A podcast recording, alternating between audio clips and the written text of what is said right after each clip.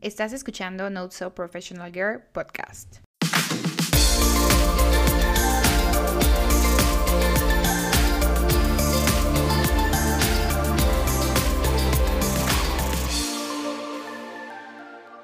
Hola, ¿cómo están? Estoy muy emocionada de estar otra vez aquí con ustedes. La verdad estoy súper contenta. La semana pasada lamentablemente no pude subir episodio, pero ahora vengo con todo porque esta semana me ayudó a tener la inspiración para el episodio de hoy, ya que tuve un evento en la oficina donde hablamos sobre Ikigai y como ya lo pudieron ver en el título, en la descripción del episodio, pues el día de hoy vamos a hablar de eso que es, probablemente sea la primera vez que escuchen la palabra o tal vez ya la han escuchado.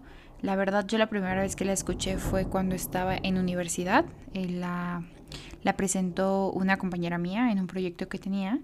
No, no indagué tanto, pero se me hizo súper se me hizo un concepto súper lindo, un concepto que tenía muchas cosas que a lo mejor cuando te sientes perdido, cuando necesitas hacer una autorreflexión muy, muy, muy eh, profunda, está buenísima. Entonces, ¿qué es Ikigai o cómo es que lo podemos, cómo le podemos poner en un concepto? Entonces, Ikigai es un término japonés, se, se compone de las dos palabras que Iki, Iki que tiene el significado vida, y Gai se traduce como valor o mérito. Para los que no han visto el título de episodio o como sea, si me están escuchando y no se fijaron mucho cómo se escribe, es I-K-I-G-A-I. Entonces, Iki significa vida y Gai se traduce como valor y mérito. Entonces, una vez ya teniendo estos dos, vida y mérito o valor, en conjunto se suele traducir como la razón de ser, la razón de vivir. Se me hace súper inspiracional o súper profundo el decir la razón de ser o la razón de vivir, pero realmente sí es todo lo que abarca. Van a ver que los elementos que tiene son estos elementos que son clave para una vida, dentro de la vida de una persona, tanto actual, puede ser pequeña, grande, puede tener dos años hasta 20 años. Entonces realmente sí creo que es una forma de hacer una autorreflexión, de expresar sentimientos, de mostrarlo. Entonces les voy a dejar en el episodio una imagen o también si quieren buscar en Google cómo se representa, pero son varios círculos y pues todo se basa en el centro. El Ikigai está en el centro. ¿Cómo se divide? Pues estos círculos que está alrededor tiene primero es el conjunto de esta inserción eh, de los elementos clave que tiene en la vida de una persona. Entonces el primero es lo que amas, tu pasión. Esto habla de qué es lo que más disfrutas hacer, qué es lo que te apasiona, qué es lo que realmente te llena de energía y hace como que tú tomes las decisiones y tú puedas estar ahí, ¿saben? O sea, como que lo que más, más disfrutas. Puede tener diferentes cosas, como lo hagas. Ahorita vamos a hablar de cómo implementarlo en la vida. Lo que el mundo necesita es la misión. Realmente aquí lo padre de este concepto o esta forma de hacer autorreflexión es que también no solamente refleja lo que tú necesitas o lo que tú das, sino hacia qué das, hacia qué mundo vas a dar o hacia qué personas le vas a ayudar con este propósito, este ikigai, esto es la razón de ser, ¿no? Entonces, lo que el mundo necesita es el segundo, que es tu misión, son las actividades que crees que son útiles y beneficiosas para la sociedad o para otras personas. Entonces, como ya les decía, lo que vas a aportar tú al mundo. Eh, lo otro es lo que puedes hacer bien. Entonces, probablemente tu pasión sea algo, tu misión sea otro y lo, lo tercero es tu vocación. Son aquellas habilidades tanto y capacidades también que, te hacen competente y destacas. A veces somos muy buenos, no sé, hay alguien que es nadador y es súper bueno en la natación. Y bueno, tú destacas y esa es tu vocación porque lo haces increíble. Y tú puedes ver cómo es tu pasión. A lo mejor tu pasión es otra cosa, enseñar. Tu pasión es enseñar. Eh, tu misión es darle al mundo nadadores expertos en bla, bla, bla, ¿no? Y por último, el cuarto es lo que puede ser recompensado por, que ya es la profesión. Esto ya habla de una parte más monetaria. Entonces es como el recibir ese sustento económico y reconocimiento ante la sociedad.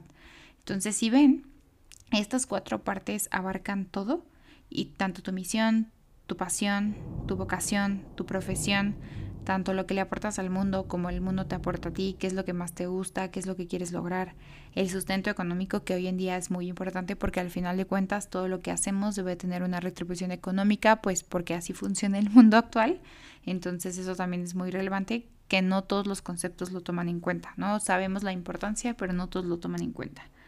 Entonces, la idea de todo esto es que entre estos cuatro cuadrantes y estos cuatro círculos que van a ver en, cuando vean la imagen de Ikigai, es que ustedes encuentren un punto de intersección entre lo que amas, lo que el mundo necesita, lo que puedes hacer bien y lo que te proporciona esa compensación, el dinero. Eso ya te hace estar viviendo en tu Ikigai. Vivir según tu Ikigai es brindarle un sentido profundo a satisfacción y de plenitud en tu vida diaria. Es lo que te mueve, es lo que da, es un concepto de una razón de ser, pero lo que más me gusta es que tiene estos cuatro elementos que hacen que tú te centres en lo que pues deberías de hacer y cómo lo deberías de ser. Entonces, al final de cuentas, eh, Ikigai es una forma de encontrar propósito y significado a la vida, tomando en cuenta las pasiones, las habilidades, las contribuciones a la sociedad y cómo, esas, cómo todo eso te recompensa de cierta forma, ¿no? En la parte monetaria, como ya lo habíamos platicado. Ahora, ¿cómo tú implementas el concepto de Ikigai? Porque la verdad creo que al hacer un Ikigai es algo muy relevante, pero no significa que debas tenerlo todo ya mapeado. Hay gente que tarda años en encontrar su propósito, hay personas que lo tienen muy claro. Por ejemplo, en mi, en mi caso yo no tengo el propósito lo más claro posible, tengo objetivos, pero mi propósito sigo ahí encontrando qué es lo que puedo hacer. Hay cosas que me gustan, por ejemplo el podcast, puedo haber muchas cosas que me encantan, pero también ahí voy navegando, ¿no? También eh, pues soy joven y me gustaría tener más experiencias en otras cosas, o sea, Creo que Ikigai o el concepto en general te ayuda a aplicar en tu vida la razón de ser, pero también a entenderlo. Entonces yo les invitaría a que cómo implementarlo, pues es hacer esta autorreflexión en un espacio donde tú puedas ser muy sincero a lo que estás logrando y a dónde quieres llegar y cómo lo quieres llegar. Entonces, yo creo que los, los puntos más importantes es la autorreflexión y la autoevaluación, que seas muy honesto sobre lo que está sucediendo en tu día a día, qué es lo que haces, qué actividades y disfrutas, qué cosas soy muy bueno, qué es lo que más me da energía y entusiasmo, qué me encanta hacer, qué odio hacer, qué puedo hacer por el mundo, qué me gustaría aportar al mundo. Entonces, empezar estas autorreflexiones en las que ya hemos hablado en los episodios pasados, que nos ayuden a identificar en qué estamos haciendo las cosas bien y en qué nos falta, ¿no? El descubrir habilidades, identificar las pasiones, si no tienes pasiones empezar a probar distintas cosas. Yo creo que a lo mejor no es solamente concentrarte en el propósito, sino también vivir la vida al máximo y disfrutarla al máximo. Obviamente vienen muchas implicaciones a través de, ¿no? Obviamente nosotros somos ciertas formas responsables económicamente, ¿no? Tenemos problemas, tenemos otro tipo de pensamientos, pero yo creo que si tú lo identificas de esta forma con el Ikigai o con otro concepto que pueda servirte de esta manera, pues vas a ayudarte a entregarte más a sobre, lo que es tu pasión, tu misión, etc.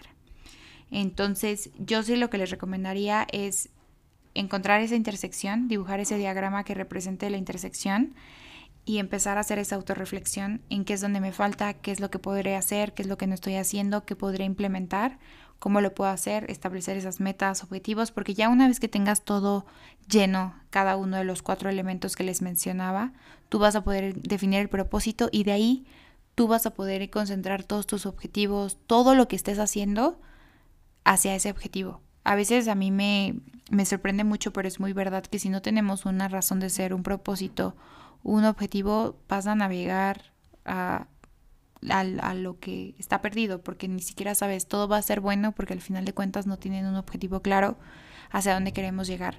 No significa no disfrutar el viaje, sino saber hacia dónde quieres, porque va a implicar mucho lo que tú quieras y hacia dónde tú quieras llegar y como lo estés viendo. No es que se va a implementar, que no va a cambiar y que a lo mejor hoy tu razón de ser es tener hijos, hoy tu razón de ser es ser director de una empresa, hoy tu razón de ser es por ejemplo, ahorita que estoy pensando en algún ejemplo que, me viene a la mente, hay un podcast que a mí me gusta mucho que se llama Uso Traba y les voy a dejar el fragmento em, de pues de él, de cómo lo define y lo hace tan profundo. Hay personas que tienen un propósito tan fuerte. Él, si no me acuerdo, es como ayudar a las personas a mejorar cada día más. O algo así, como que ser mejores cada día o ayudar a las personas a ser mejores cada día.